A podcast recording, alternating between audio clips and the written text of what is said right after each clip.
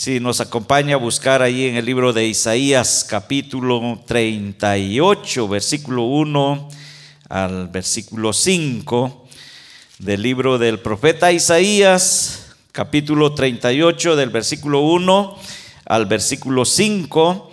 Queremos traer esta meditación que el Señor ponía en mi corazón desde estos días cuando el, hermano pastor me dice, hermano, le toca predicar eh, me entra una angustia, un, eh, aquello de que verdaderamente, hermanos, uno no sabe qué, predicar, qué traer. Pero gracias al Señor que Dios siempre nos habla, hermanos, y Él nos pone eh, esa palabra. Y el domingo pasado por la madrugada, ya para el día lunes, yo le decía, Señor, muéstrame, Señor, cuál es tu palabra, qué es lo que quieres que, que hable, Señor, a tu iglesia, qué es lo que tú quieres, Señor, que aprendamos este día. Y el Señor ponía una palabra que me llegó a mi oído y me la repitieron y me levanto y voy a buscar en la Biblia y, y me preocupé de una manera muy tremenda porque cuando me dijeron que sobre el tema que tenía que predicar, hermano, no me lo dijo el pastor, no me lo dijo ninguno, sino que fue el Señor, porque hermano, yo no puedo decirles que yo vi al Señor, sino que fue una voz que directamente llegó a mi corazón y aquella voz que no me dejaba tranquilo hasta que me levanté y pude encontrar ese pasaje en el capítulo 38 del libro del profeta Isaías, del versículo 1 al versículo 5 y el Señor ponía allí esta, esta verdad eh, muy, pero tremenda, en la cual eh, quiero compartir con ustedes. El, el tema de este día es ordena tu casa. Usted dirá, pero ¿cómo es esto? Vamos a leer esta lectura mejor para, para poder entrar en ello de lleno a la palabra del Señor. Y dice, la leemos en el nombre del Padre, del Hijo y del Espíritu Santo. Si nos ponemos en pie para reverencia la palabra del Señor, se lo vamos a agradecer. Capítulo 38 del verso 1 en adelante dice, en aquellos días Ezequías enfermó de muerte y vino a él el profeta Isaías, hijo de Amós, y le dijo, Jehová dice así, ordena tu casa, porque morirás y no vivirás. Entonces volvió Ezequías su rostro a la pared e hizo oración a Jehová y dijo, oh Jehová, te ruego que te acuerdes ahora que he andado delante de ti en verdad y con íntegro corazón y que he hecho lo que ha sido agradable delante de tus ojos. Y lloró Ezequías con gran lloro. Entonces vino palabra de Jehová a Isaías diciendo, ve y di a Ezequías, Jehová Dios de David, tu padre, dice así, he aquí, he oído, he oído tu oración y visto tus lágrimas, he aquí que yo añado a tus días 15 años. Vamos a volverlo a leer el versículo 5. Ve y di a Ezequías, Jehová Dios de David, tu padre, dice así, he aquí he oído tu oración y visto tus lágrimas. He aquí que yo añado a tus días 15 años. Amén. Pueden tomar sus asientos, mis hermanos.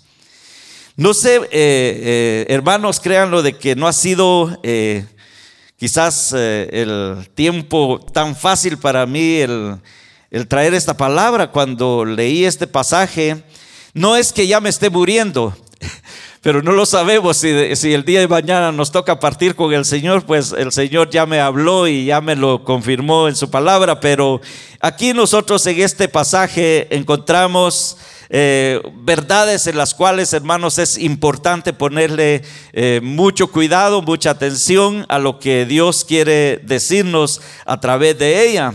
Nosotros sabemos perfectamente bien y sé que todos los que ya estamos aquí reunidos, hermanos, conocemos eh, la, historia, conocemos los, eh, los tiempos en los cuales Verdaderamente Dios, hermanos, ha venido hablando no solamente una, ni dos, ni tres, sino muchas veces, hermanos, a través de sus siervos, a través de los profetas, a través de, de toda la Biblia, a través de todo este libro de Dios, hermanos, está lleno de consejo de la palabra del Señor. Así como eh, el Señor ha levantado hombres eh, valerosos, hombres temerosos de Dios, también se ha levantado el enemigo contra la iglesia del Señor y ha querido destruir, ha querido acabar con la vida de la humanidad, así como estamos ahora.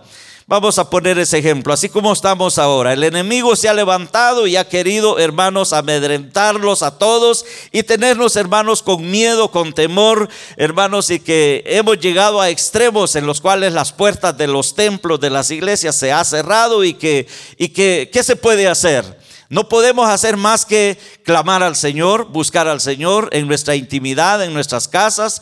Y eso es lo difícil muchas veces, hermanos, cuando uno dice, no, bueno, si yo no voy a la iglesia, aquí me voy a quedar en casa orando. Esa es mentira. Muchas veces cuesta, hermanos, romper esa barrera, ese hielo, hermanos, cuesta muchas veces llegar a esa intimidad con el Señor en los tiempos que estamos viviendo, especialmente ahora. Y esto no es solo Canadá, no es los Estados Unidos es a nivel de todo el mundo, donde podemos ver, hermanos, las condiciones que estamos, eh, eh, nos, rodean a cada uno de nosotros.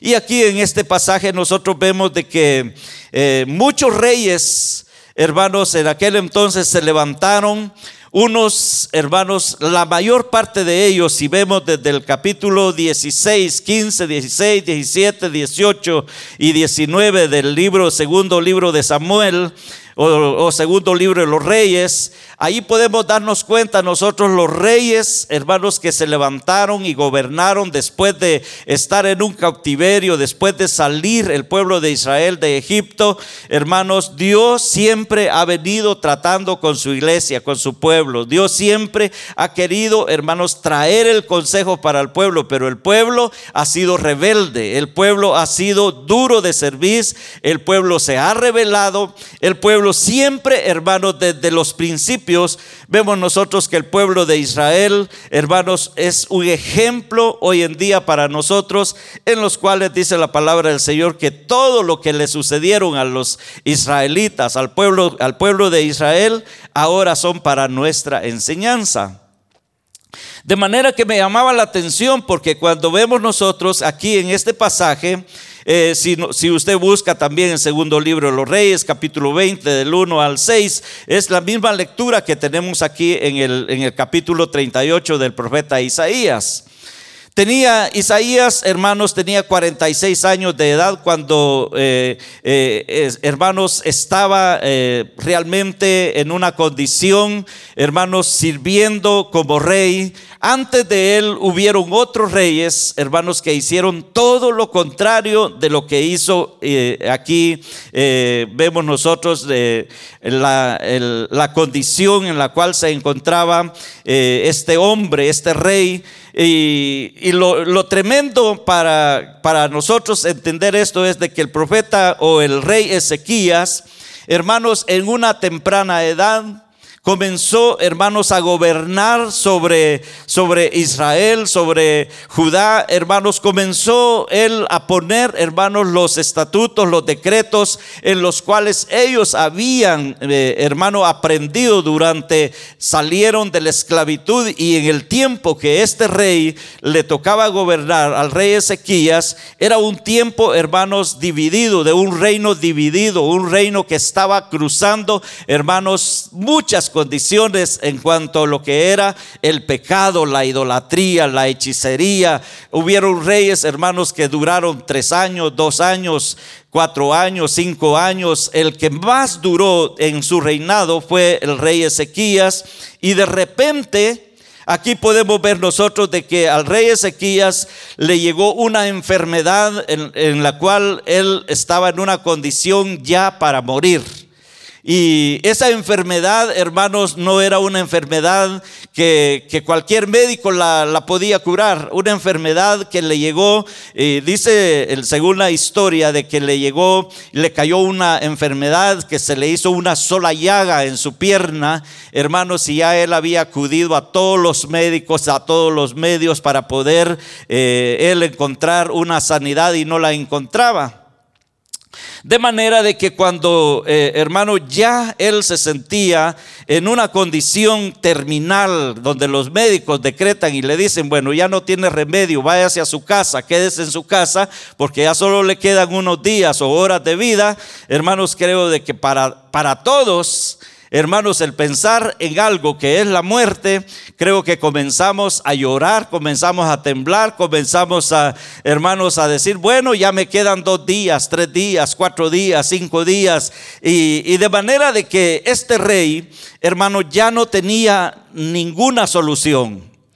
Mas, sin embargo, por el trabajo y la vida consagrada que él tenía durante en, el servicio del Señor, porque hermanos estaba gobernando en los tiempos más difíciles, mas sin embargo vemos nosotros de que eh, él venía de descendencias, hermanos, en las cuales eran tan idólatras, eran tan, hermanos, hundidos en, eh, en, lo que es el pecado, la miseria, hermanos, donde hubieron reyes, hermanos de anteriores de él, de que ellos sacrificaban a, sus hijos y los pasaban por el fuego hacían sacrificios donde la casa de Dios, hermanos, la destruyeron, sacaron todo lo, lo, lo, que Dios, hermanos, había, eh, le había dado a otros reyes como David, como Salomón, la casa de Dios, hermanos, la destruyeron, la quemaron, hicieron tantas cosas en las cuales vino el rey Ezequías, hermanos, él durante su reinado, él comenzó,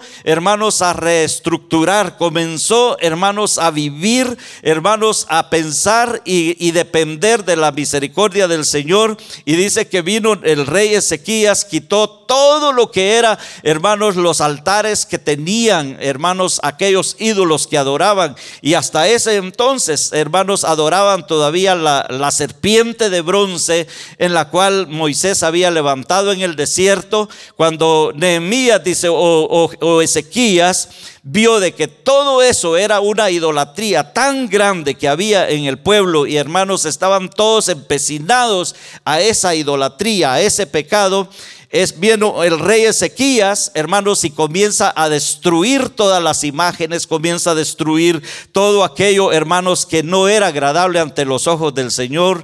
Y luego, hermanos, de que él hizo esas cosas, se levantaron, hermanos, los enemigos contra él. Se levantaron, hermanos, todos aquellos hombres de los alrededores, como Siria, como eh, hermanos, vemos allí, hermanos, cómo fue en, en realidad, hermanos, una, una una batalla difícil en la cual pudo eh, vivir en esos 25 años de, que él tenía de edad, hermano, una edad muy joven.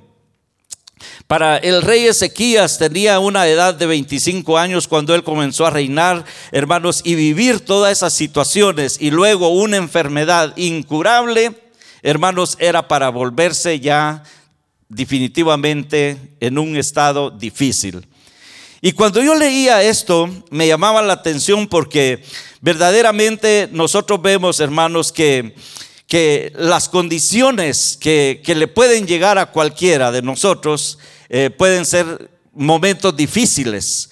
Momentos en los cuales los seres humanos nos preparamos muchas veces de todo lo que nos pueda suceder todo aquello que nosotros podemos saber, hermanos, que va a suceder, nos preparamos. Por ejemplo, podemos pensar en cuando uno recién se casa, uno piensa también, hermanos, en que viene un bebé, viene un niño o una niña. Uno comienza a hacer preparativos y uno comienza, hermanos, a, a tener aquello mejor para aquello que uno está esperando.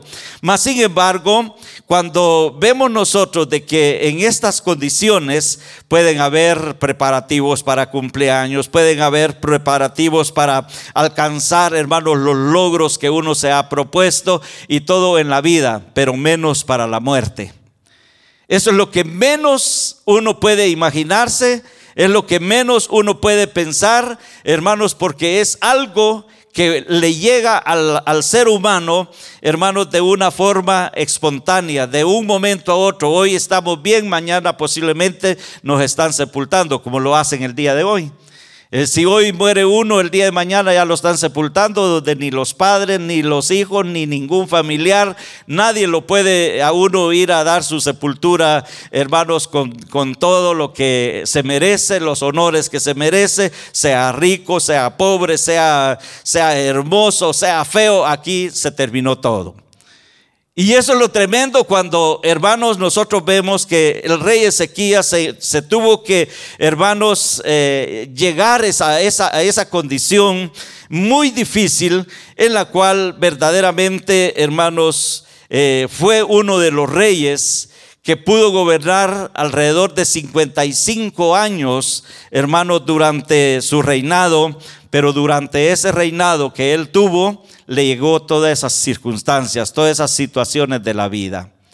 No fue un hombre como podemos nosotros decir, ah, pues era un hombre justo, recto. También tuvo sus problemas.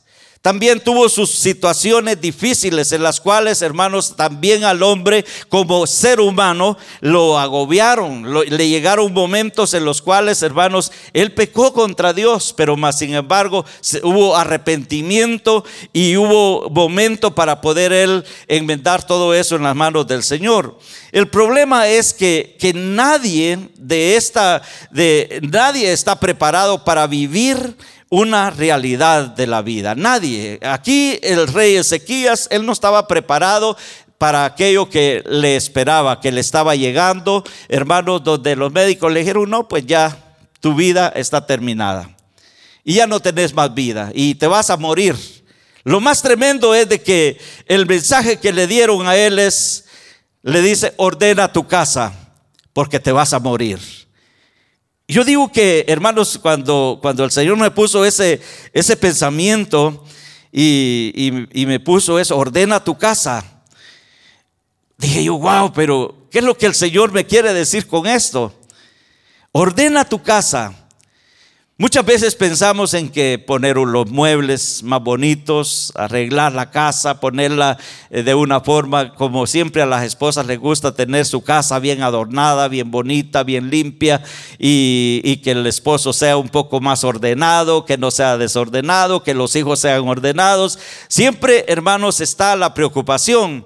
Pero aquí, hermanos, vemos nosotros cuando dice que en aquellos días Ezequías enfermó de muerte y vino a él el profeta Isaías, hijo de Amós, y le dijo, Jehová dice así. Estaba hablándole, hermanos, de alguien que es el dador de la vida. Jehová dice así. Y qué tremendo que a nosotros nos llegara esa voz y dice, y que diga, el Señor o Jehová de los ejércitos dice así, ordena tu casa. ¿Qué, qué podría usted pensar en esto? ¿Qué, es lo que usted podría, hermanos, meditar en esto y decir cuando el Señor le dice, ordena tu casa? ¿Qué es lo que usted pensaría?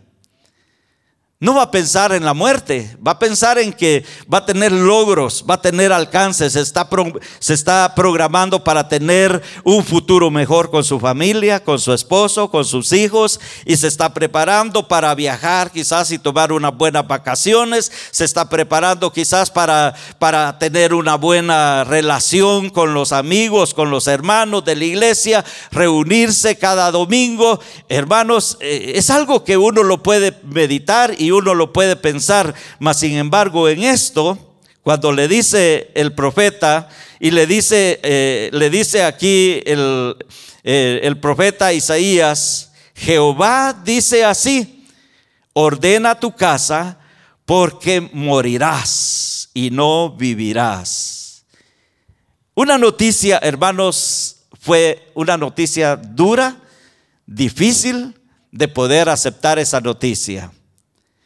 Fue una palabra en la cual, hermanos, me imagino que el rey Ezequías, hermano, en aquella condición que él se encontraba ya postrado en una cama, siendo un rey que no le hacía falta absolutamente nada, todo lo tenía, tenía bienes materiales, tenía dinero, tenía oro, tenía cuántas cosas pudo haber alcanzado durante su vida de estar reinando, hermanos, en una nación, gobernando una nación tan grande, hermanos, y cuando le llegue esa noticia, ordena tu casa porque vas a morir. Pienso que el rey Ezequías tuvo que, recibir este tipo de, de mensaje cuando le dice, prepara tu casa porque vas a morir. Y lo interesante de esta historia es que Dios no le dice, prepárate, sino que le dice, ordena tu casa. Y cuando le dice ordena tu casa era porque, hermanos, tenía él, hermanos, que pensar en que los que estaban atrás de él como hijos, padres, familia, hermanos, él tenía que dejarles el mensaje de la palabra del Señor y que él hermanos, iba a cumplir su misión, iba a cumplir un propósito de darles el consejo antes de partir con el Señor antes de irse, hermanos, a la presencia del Señor, porque esa era la garantía más grande que él tenía, de que si él moría se iba con el Señor, porque había hecho todo lo bueno ante los ojos del Señor. Era porque, hermanos, había una confirmación del Señor de que él era un hombre fiel a él, a su palabra. Mas, sin embargo, la responsabilidad más grande de él era, hermanos, no solamente una nación, sino los de su casa.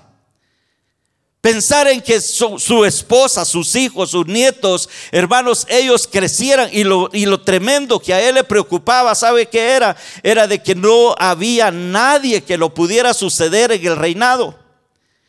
No había nadie más, hermanos. El, el único hijo que tenía, hermanos, tenía 12 años. Y él se preocupó, me imagino, de esa forma increíble, tremenda, y decir, bueno, yo me voy a morir porque ya el Señor me dijo que voy a que prepare mi casa porque ya me quedan días para morir nada más. Y ahora, ¿quién se va a quedar gobernando esta nación? Si estaba al borde, hermanos, de ser una destrucción completa, definitiva, hermanos, donde los muros eran destruidos, donde, eh, hermanos, todo aquello que se había alcanzado durante su reinado, hermanos, todo eso se iba a terminar y la preocupación más grande de él era, hermanos, de que él había quitado todos los lugares altos de adoraciones al, al, que aquel, a imágenes, al, al pecado donde él luchó contra todo eso y ahora pensar en que nadie había para sucederlo, hermanos, y lo único que él pensó, bueno, tengo mi único hijo que, que, tiene 12 años y él es el único que puede gobernar. Y, de ahí nadie más, porque verdaderamente no hay, no hay quien llene el requisito. Es que para llenar los requisitos, hermano, de, de, ser un servidor del Señor, eh, son, son grandes. Las demandas del Señor, hermanos, para nuestras vidas son grandes. Y lo que el Señor nos demanda es que nos santifiquemos para Él, que nos preparemos para Él. Y no importa quién sea, porque todos los que hemos sido llamados, hemos sido llamados para que nos preparemos, para que ordenemos nuestra vida, nuestra casa, nuestra familia. Y le doy gracias al Señor porque hoy están mis hijas con nosotros, que es primera vez que nos acompañan. Espero que no sea la primera ni la última. Pero hermanos, cuando el Señor ponía esto, yo decía, Señor, pero verdaderamente yo no tengo palabra, yo no tengo nada, Señor. Lo único que puedo hacer es darles el consejo. Lo único que tengo, Señor, es un hijo, un varón que puede, que puede reinar en vez de ya yendo, partiéndome. Yo, pues queda mi, mi hijo primogénito ahí, hermano, el único que puede gobernar, pero él tiene su esposa, tiene sus hijos. Y decía yo, bueno, Señor, no me estás hablando de muerte, pero me estás hablando de que ordene mi casa, que ordene mi, mi familia. Y esto no es, hermanos, porque, porque uno esté pensando en que ya, hermanos, se acabó todo, sino porque Dios tiene grandes cosas para nosotros, como el Señor ha hablado. Dios tiene grandes cosas para su iglesia. Y Dios tiene grandes propósitos en los cuales, hermanos, Dios nos quiere llevar a niveles, hermanos, en los cuales no vamos a estar aquí los cuatro pelones, cinco pelones, sino que el Señor quiere, hermanos, que alcancemos a todos aquellos que no conocen la verdad del Evangelio. Porque hay una necesidad tan grande en la cual el Señor quiere, hermanos, de que nosotros aprendamos de que la vida del hombre, hermanos, es una vida, es temporal. La vida nuestra es temporal, estamos de pasada en esta vida, estamos de como de una pasadita nada más. Y en aquellos días, dice Ezequías, se enfermó de muerte y el rey tenía una enfermedad de que le iba a llevar a la muerte. Ya no había cura para él, no había medicina de lo que, de lo que curaba o, de, o, médicos que pudieran hacer algo por él. No había ciencia, no había eh, ni doctor ni, ni, ni, efectivos para poder, hermanos, poder atenderlo. No había, eh, era una situación que creo que los que vivían cercanos al rey hicieron todo lo que hermanos podían ver hecho, porque no querían que se muriera. Pero aquel rey, siendo temeroso de Dios, dice allá en San Juan 16, 33, un versículo que me llamaba la atención cuando dice, pero Jesús dijo, estas cosas os he hablado para que en mí tengáis paz. En el mundo tendréis aflicción, pero confiad, yo he vencido al mundo. En el mundo tendréis aflicción, pero confiad que yo lo he vencido. ¿Nos van a venir aflicciones? Claro que sí. ¿Nos van a venir enfermedades? Claro que sí. ¿No van a venir problemas? Claro que sí. No van a venir situaciones en las cuales quizás ya no vamos a poder, hermanos, ni salir a la, afuera de la puerta o salir ni siquiera donde nuestros hijos. Y ha llegado las situaciones en las que estamos viviendo. Pero dijo el Señor, confiad porque yo lo he vencido. Y el Señor nos ha guardado y gloria al Señor por ello. Dios nos ha, hermanos, nos ha dado la vida, nos ha dado, hermanos, esa bendición de poder, hermanos, nosotros ahora gozar de lo que Él tiene preparado, aún más de lo que estamos viendo. Si, si nos estamos quejando es porque queremos. Dios nos ha dado el alimento, nos ha dado el abrigo, nos ha dado un techo, nos ha dado una familia, nos ha dado todo en nuestras manos. Ahora el Señor dice, yo lo he vencido solamente confiad. Y era el paso, hermanos, en el cual este rey tenía que tener nada más la confianza, esa fe, esa seguridad en el Señor, hermanos, de que Él era el único que podía obrar por Él. Y llegó el momento que el rey debía morir porque la vida del ser humano es tan corta y no hay nada en todo el mundo que, que, pueda darle al hombre vida para siempre. Todos tenemos, eh, hermanos, un día señalado, los que, los, eh, días en los cuales dice allá en el Salmo 90, versículo 10, dice, dice, los días de nuestra edad son 70 años. Y si en los más robustos son 80 años y con todo su fortaleza es molestia y trabajo porque pronto pasan y volamos. Esa es la vida del, ser humano. Y este hombre no tenía ni los 50 años. Y yo, y yo digo, ahora yo tengo ya casi los 60. Dios mío, ¿cuánto me queda? Dije yo. ¿O cuánto nos queda vivir? Pero como los días, la vida no, no está en nuestras manos, sino que está en las manos del Señor. Dice que el rey Ezequías, el verso, el versículo 3 eh, dice, y dijo, oh Jehová, te ruego que te acuerdes ahora que he andado delante de ti en verdad y con íntegro corazón, y que he hecho lo que ha sido agradable delante de tus ojos.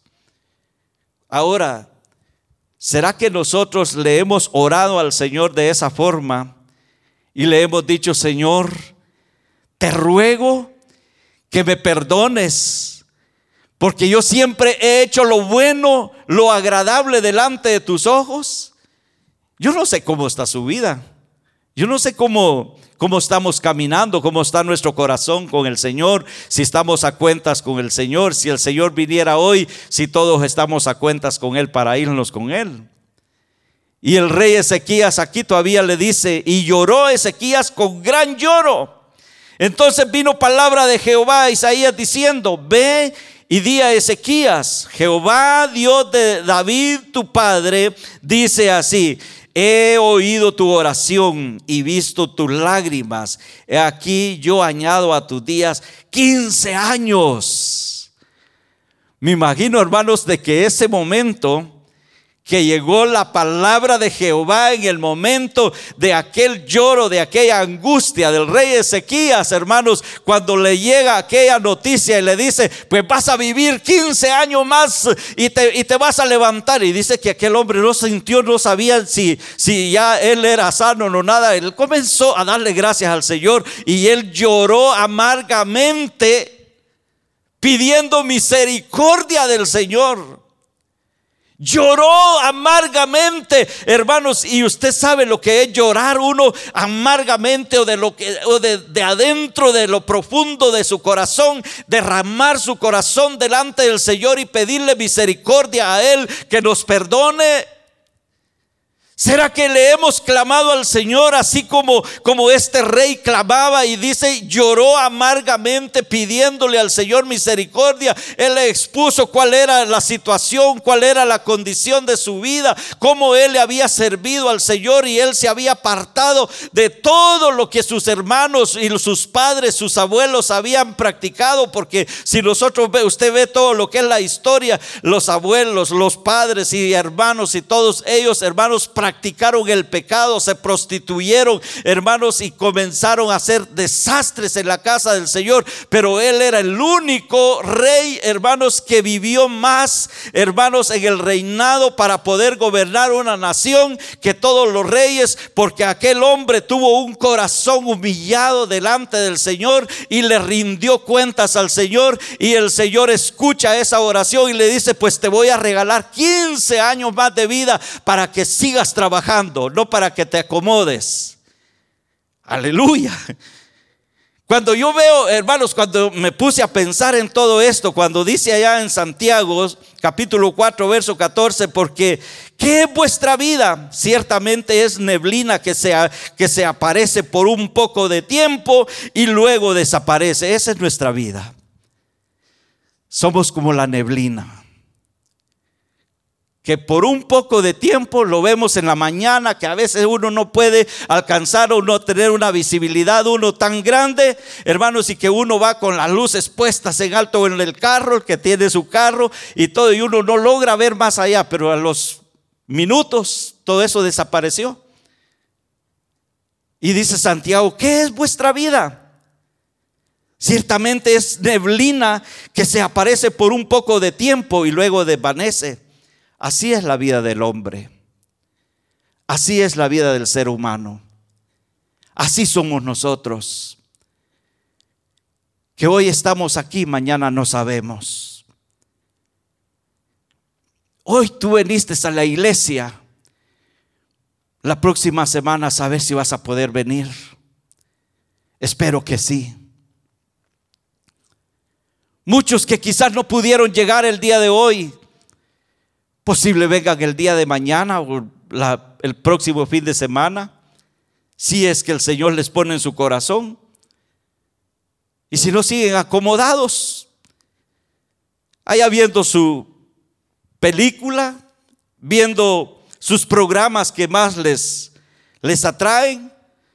Mas sin embargo, hermanos, no, no nos ponemos a pensar que esta vida es tan frágil esta vida que nosotros tenemos es tan corta que no podemos, hermanos, ir y pensar más allá de lo que nosotros nos podemos imaginar, porque la vida mía, la vida suya le pertenece al Señor nada más. Él lo tiene todo en sus manos. Y por eso dice allá en el libro de Tebronomio 29, 29, las cosas secretas dice, pertenecen a Jehová, nuestro Dios mas las reveladas son para nosotros y para nuestros hijos para siempre, para que cumplamos todas las palabras de esta ley. Anoche, hermanos, el Señor me ponía este versículo y dije, verdaderamente, las cosas secretas pertenecen a Jehová nuestro Dios. Más las reveladas, que son esta palabra, son para nuestra enseñanza. Son para que aprendamos nosotros a caminar en ella. Son para que nosotros lo tengamos, hermanos, como, vamos a poner un ejemplo como el GPS o el GPS que aquí le decimos, pero el GPS es cuando usted mete la dirección a donde usted se va a dirigir, lo lleva exactamente a la dirección que allí está marcada. Porque ahora, si la puso mala dirección, él mismo le está corrigiendo y le dice, esta ruta no, no te lleva a ese lugar. Tienes que poner la dirección correcta. Uno tiene que parar y poner la dirección correcta para poder llegar al final de la dirección que usted ha determinado llegar. Igual es este libro de Dios, como el GPS, que nos tiene marcado el camino que nos lleva hacia la eternidad. Habrán muchos senderos, habrán muchas condiciones, situaciones que quizás en la vida se nos van a cruzar, pero si está basado en esta dirección de la palabra del Señor, este camino nos lleva hacia la eternidad de Dios.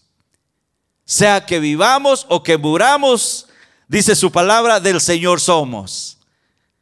Así que no nos dé temor el que nos toque morir, pues gloria al Señor, el morir ganancia es. Pero si nos toca vivir, hermanos, estos tiempos que estamos viviendo ahora, gloria al Señor, porque de una o de otra forma, hermanos, el GPS o el GPS, este que es la palabra del Señor, ella no nos va a fallar. El hombre te puede fallar. La esposa te puede fallar. Tus hijos te pueden fallar. Cualquiera puede fallar, pero menos la palabra del Señor, porque ella es viva y eficaz. La palabra del Señor, hermanos, es la única que nos lleva, hermanos, hacia el final de nuestra carrera. Y no importando las circunstancias, por eso el salmista decía en el Salmo 144, 1, dice, bendito sea Jehová mi roca, quien adiestra mis manos para la batalla. Bendito sea Jehová mi roca, quien adiestra mis manos para la batalla. Esta vida está llena de batallas, esta vida está llena de, muchas adversidades, de muchas batallas, de muchas aflicciones en, el, en la vida. Pero hermanos, al final de toda esta carrera, hermanos, usted y yo tenemos una garantía, hermanos, para una vida eterna. Y eso no nos va a fallar, esa no va a fallar, porque es la palabra viva de Dios, hermanos, en la cual Dios quiere que usted y yo, hermanos, nos apeguemos a su palabra, que esa palabra, hermanos, no te va a dejar, esa palabra no es la que a usted te, te está enseñando que no dejes de congregarte, sino que persevera hasta el final, seámosle fiel al Señor hasta el final de nuestra carrera. ¿Cuántos años, hermanos, nos ha tocado venir caminando, hermanos, pasando momentos difíciles? ¿Cuántos momentos quizás usted ha estado cruzando en su vida, hermanos, trabajando duro y dice, pero ya estoy cansado de trabajar tanto y tanto, trabajar y trabajar y trabajar, me mato día y noche y no puedo ver la luz del sol todavía, no ha logrado sus objetivos? Apéguese a la palabra del Señor porque al fin y al cabo todo esto que tenemos es, es temporal. La casa que tenemos es temporal. El carro que tenemos es temporal. El dinero que si lo tiene ahí almacenado en el banco es temporal, porque al fin y al cabo todo eso no se lo va a poder llevar. La casa no se lo va a poder llevar, sino que cada uno dice su palabra. Por tanto, el padre no llevará el pecado de los hijos, ni los hijos el de los padres, sino que cada uno vamos a tener que comparecer ante el tribunal de Cristo para entregarle cuentas. ¿Cómo estamos viviendo con Él? Así que, hermanos amados, sé de que los tiempos, hermanos, son tiempos difíciles. Dios tiene el control de nuestra vida. Él sabe cuándo nos va a tocar vivir, cuánto tiempo vamos a vivir más. Él lo sabe todo. Ni los médicos, que son médicos, ellos le pueden diagnosticar y decir, te quedan tantos días de vida. Si Ezequiel ya, hermano, le quedaban ya horas para, para, para poder él seguir luchando contra su propio cuerpo, esa enfermedad que él tenía. Y el consejo que le da un profeta fue que es una medicina bastante efectiva, hermanos, que uno no la usa. Dice que llegó el profeta, creo que Eliseo, y le dice, hazte una masa de higos y esa ponla en tu llaga y vas a sanar.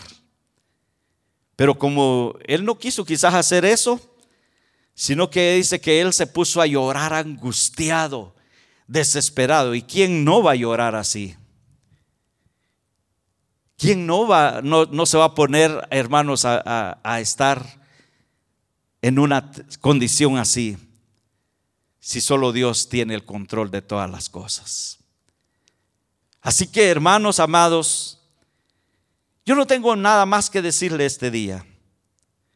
Hay muchas cosas que quizás uno puede escribirlas y puede uno tomar muchas notas, pero lo único que le quiero decir es de que si usted se apega a este libro de Dios, al consejo de la palabra del Señor, tiene vida eterna. Si usted atesora esta palabra en su corazón, como Dios quiere que nosotros la atesoremos y le pidamos al Señor misericordia, Él lo va a hacer. No importa la condición en la que usted se encuentre. Para los que nos ven a través de, de, de todas las diferentes plataformas, no importa cuál sea la situación, la condición que esté viviendo, si estás enfermo, Dios te puede sanar. Si estás pasando momentos quizás difíciles, quizás has perdido un ser querido, quizás has perdido todo lo que tenías y lo que más apreciabas, pero el único que puede consolar, el único que puede prolongarte y darte la vida eterna es Jesucristo. Él es el único que puede, hermanos, darnos a nosotros la salvación y el perdón de nuestros pecados. Él es el único y de allí fuera de Él no hay nadie más. Por eso el Señor cuando le dice y le da los diez mandamientos a Moisés allá y, le explica qué es lo que tenía que enseñarle al pueblo, le dijo, no tendrás dioses ajenos delante de mí, ni los adorarás, ni te postrarás a ellos, porque un solo Dios hay, un solo mediador y a Él solo serviremos. Entonces, Josué decía, eh, si ustedes le quieren servir a los dioses de los amorreos, sírvanle, pero yo y mi casa le serviremos a Jehová. Y qué lindo sería, hermanos, de que usted le diga al Señor, yo y mi casa le vamos a servir a Jehová. No importa lo que venga, no importa lo que esté viviendo, pero que le entreguemos nuestro corazón al Señor vale la pena de que nos rindamos al Señor. Vamos a, darle gracias al Señor en esta hora